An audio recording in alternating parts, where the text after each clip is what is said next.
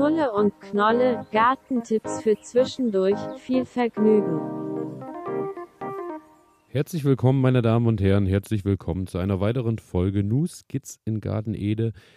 Ihr müsst heute wieder alleine mit mir vorlieb nehmen. Ronny ist ja immer noch äh, in Schweden unterwegs und wie ihr am Folgentitel schon erkannt habt, äh, beschäftigen wir uns heute mal so ein bisschen mit der Aussaat im Juli, mit dem, was ihr aktuell alles gerade so machen könnt und äh, was ihr jetzt vielleicht auch schon für den Herbst und für den Winter wieder vorbereiten könnt. Mein Name ist Elias und ähm, ja, schön, dass ihr eingeschaltet habt. Und ähm, wir starten einfach mal mitten rein.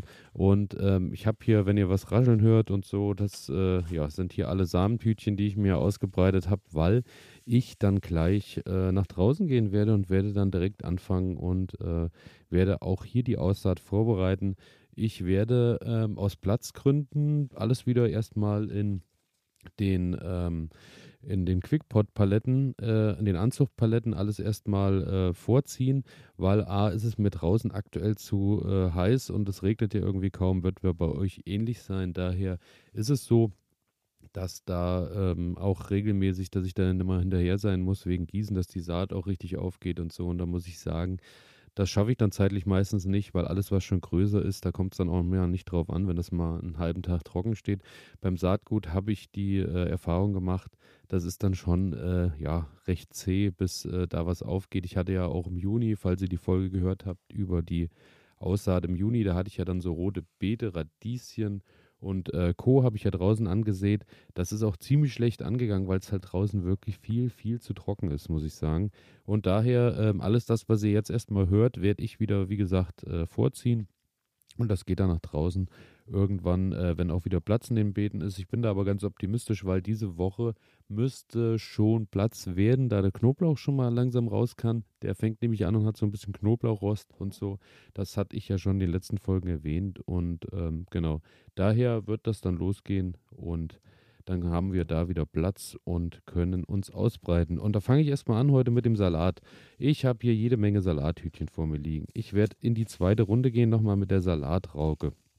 Die Salatrauke, äh, denke ich, äh, Rucola und Co. kennen alle, ähm, ist eine schöne Sache, weil kann man immer wieder abschneiden, kommt immer wieder nach und soll ähm, laut Angaben äh, auf dem Tütchen auch aussehbar bis äh, September sein und kann auch bis in den November hinein ähm, geerntet werden. Daher, äh, ich lasse mich gerne äh, da positiv überraschen, dass das Ganze funktioniert. Ansonsten, Feldsalat geht jetzt die erste Runde los. Meistens der 1. August Aussaatzeit, aber ich habe hier den Feldsalat Wied der ist äh, ab Juli aussehbar und ähm, ja, kann dann äh, über den Herbst äh, bis hinein in den Frühwinter eigentlich immer regelmäßig abgeerntet werden. Kann auch mal im Schnee stehen bleiben, macht dem Feldsalat eigentlich nichts. Äh, da kommt er gut durch. Da äh, schaue ich mal, da werde ich dann wahrscheinlich was draußen aussehen, also beziehungsweise äh, erstmal vorziehen und dann raussetzen äh, in, die, in das Freiland und ein paar werde ich auch einfach mal in den Folientunnel packen, um zu gucken, äh, wie sich das dann dort so verhält. Dann haben wir Salatbowl, Schnittsalat geht immer. Dann habe ich hier äh, Eichblattsalat, da habe ich einmal den Piro und einmal ähm, einen KS SASVB 2081. Da scheint das Saatgut erst neu zugelassen zu sein oder was oder neu äh, gezüchtet worden zu sein. Daher hat er noch so ein bisschen einen bescheidenen Namen, aber das soll ja dem Geschmack nichts äh, abtun und daher, der kann bis äh, August rausgepflanzt werden. Daher sehe ich den jetzt nochmal an und äh, setzt den dann raus. Dann haben wir den Kopfsalat Luzinde. Luzinde äh, Voranzucht äh, geht noch bis jetzt Anfang Juli, dann ist aber auch wirklich Schluss. Also da muss ich mich jetzt ranhalten. Und dann haben wir Endiviensalat. Der kann ähm, angesät werden bis äh, Anfang August. Also da sind wir noch in einem guten Zeitfenster. Und dann habe ich noch diverse Asiasalate. Da habe ich so eine schöne Mischung, pikantes Asia-Quartett. Da sind ähm, diverse Sachen mit drin. Hier äh, lese ich gerade Mitsuana, Red Giant, Green in Snow und Mutat Rug Metis, äh, wie auch immer es ordentlich ausgesprochen wäre eigentlich. Diese vier Sachen sind da drin und wenn wir eins von Ronny gelernt haben, dann doch, dass die Asia-Salatmischung immer einen, nochmal einen ganz anderen Pep mit ins Essen bringen. Daher, äh, ja, werde ich da auch wieder Asia-Salat mit ausbringen und die fangen ja jetzt erst an und haben eigentlich so richtig Bock zu wachsen und zu keimen und zu tun. Da habe ich nämlich auch noch den Wasabino, den hatte ich äh, das letzte Mal ja schon dabei. Und äh, da war es so, der Wasabino wollte so gar nicht auch in den, in den Anzuchttöpfchen jetzt draußen groß werden, weil ich glaube, dem war es einfach viel zu warm. Also die Temperaturen waren für den da auch schon ähm, nicht die besten aktuell. Daher hat er ganz schön rumgeeiert und ist auch nicht so richtig groß geworden. Daher hoffe ich, dass es jetzt vielleicht ein bisschen besser wird, wobei ich nicht glaube, dass es im Juli viel kälter wird. Aber wir schauen, wir lassen uns überraschen. Dann geht es weiter in die nächste Runde. Spinat, der Butterfly habe ich da, äh, habe ich eigentlich immer im Frühjahr schon und hat immer schon tolle Erfolge. Und jetzt habe ich den auch wieder für den Herbstanbau und äh, ist auch für die Überwinterung geeignet. Daher, den werde ich wahrscheinlich auch erstmal vorziehen. Vielleicht werde ich es da aber auch mal äh, nochmal probieren, irgendwie im Beet. Aber ich denke, mit Voranzucht fahre ich da meistens eigentlich äh, doch besser, weil dann habe ich die Paletten immer bei mir zu Hause stehen und kann morgens, bevor ich das Haus verlasse, dann mal kurz Wasser drüber gießen und bin da mehr hinterher.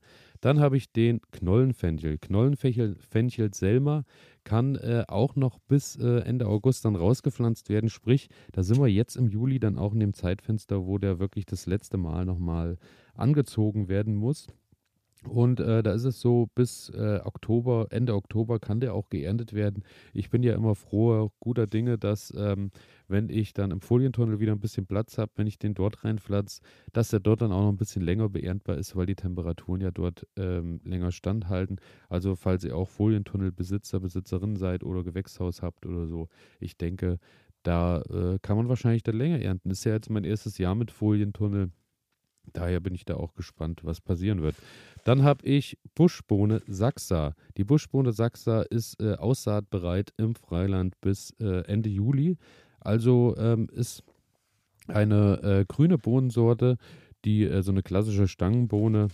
Und ähm, ja, ich bin gespannt. Also äh, die werde ich auf jeden Fall nochmal nachsehen, weil Bohnen kann man ja eigentlich nicht genug haben, weil wenn so Bohnensaison ist, ich bin jetzt kein Freund von, äh, die Arbeit mache ich mir meistens nicht, dass ich die Bohnen dann einweg und tue und mache, sondern dann ist halt Bohnenzeit, solange wie es die gibt und dann gibt es halt in der Zeit viele Bohnen und dann ist irgendwann auch wieder rum und äh, ja, ich habe die auch schon eingefroren, muss aber sagen, ähm, so häufig kommen dann die Bohnen bei uns doch nicht auf den Tisch. Wenn es jetzt doch nochmal äh, zu einer großen Ernte kommen soll, werde ich sie wahrscheinlich eher nochmal einfrieren und ähm, ja, dann gegebenenfalls eben rausholen, wenn äh, es wieder mal auf den Speiseplan passt. Ansonsten habe ich für euch noch dabei Radieschen. Radieschen gehen auch in die nächste Runde. Da habe ich noch die French Breakfast. Das ist äh, anbautechnisch geeignet. Bis in den Oktober rein können die ausgesät werden. Also das sollte auch funktionieren. Und dann habe ich mir die, die French Breakfast ist ja so eine lange, eher so eine langgezogene, äh, unten weiße Spitze, oben dann rot wachsen bei mir meistens nicht so gut, weil ähm, die eher recht dünn bleiben, weil ich wahrscheinlich auch nicht äh, regelmäßig da gieße. Da sind wir wieder bei dem altbekannten Problem und dann fangen die an und spargeln so ein bisschen vor sich hin. Ja, das ist dann immer nicht das Schönste. Daher äh, bin ich immer mit den runden Radieschen bisher besser gefahren. Die äh, French Breakfast habe ich noch, äh, das, das Resttütchen da, das brauche ich noch auf. Und dann werde ich, denke ich, in Zukunft eigentlich mehr auf die runden äh, Radieschen umsteigen. Und da habe ich hier Radies, die Radieschen Rudi. Rudi ist ja auch so ein Klassiker, kennen wahrscheinlich auch einige von euch, kann bis Mitte August ausgesät werden, ist recht robust, bringt gute Erträge. Daher die äh, Radieschen werde ich dann nochmal aussehen. Ist aber auch eine Sache, Radieschen ähm, Wurzelgemüse daher auch wie bei den Möhren und Co., die müssen halt direkt ins Beet, weil wenn ihr die vorzieht zu Hause und dann fangt ihr an und ähm, pikiert die und macht und dann äh, ist vielleicht irgendwie an der Wurzel was dran, dann äh, wachsen die nicht schön oder sterben euch dann gleich ab. Also bei den Möhren hatte ich da noch nie Erfolg. Bei den Radieschen, die sind eigentlich auch so robust, dass die hier und da auch mal ein bisschen was abkönnen. Und ähm, ja, die werde ich dann, glaube ich, direkt wieder raussehen. Vielleicht werde ich aber auch mal bei den Radieschen dasselbe probieren wie bei den Möhren und äh, werde, um den so ein bisschen, äh, um die schon mal ein bisschen mit Kraft rauszusetzen, die vielleicht auch mal zu Hause vorkeimen lassen, indem ich die, wie bei den Möhren, ähm, das Saatgut einfach ein bisschen in ähm, nassen Sand pack und das zwei Tage zu Hause ein bisschen in einem Glas stehen lasse, dann keimen die schon mal vor und werde sie dann vielleicht verteilen, so dass die schon mal so ein bisschen einen kleinen Schub haben und nicht mehr so ganz auf die ständige Bewässerung angewiesen sind, dass die keimen. Daher mal schauen, da werde ich mich mal ein bisschen rumtesten. Bei den Möhren hat das ja wunderbar funktioniert. Ansonsten dabei Ich habe noch ähm, verschiedene Beete, so bunte Beetesorten, die können auch im Juli noch ausgesät werden. Die werde ich tatsächlich jetzt mal äh, probieren vorzuziehen. Hatte ich noch nie, äh, aber das, was ich im Juni ausgesät habe, ist wirklich äh, sehr überschaubar, was da hochgekommen ist.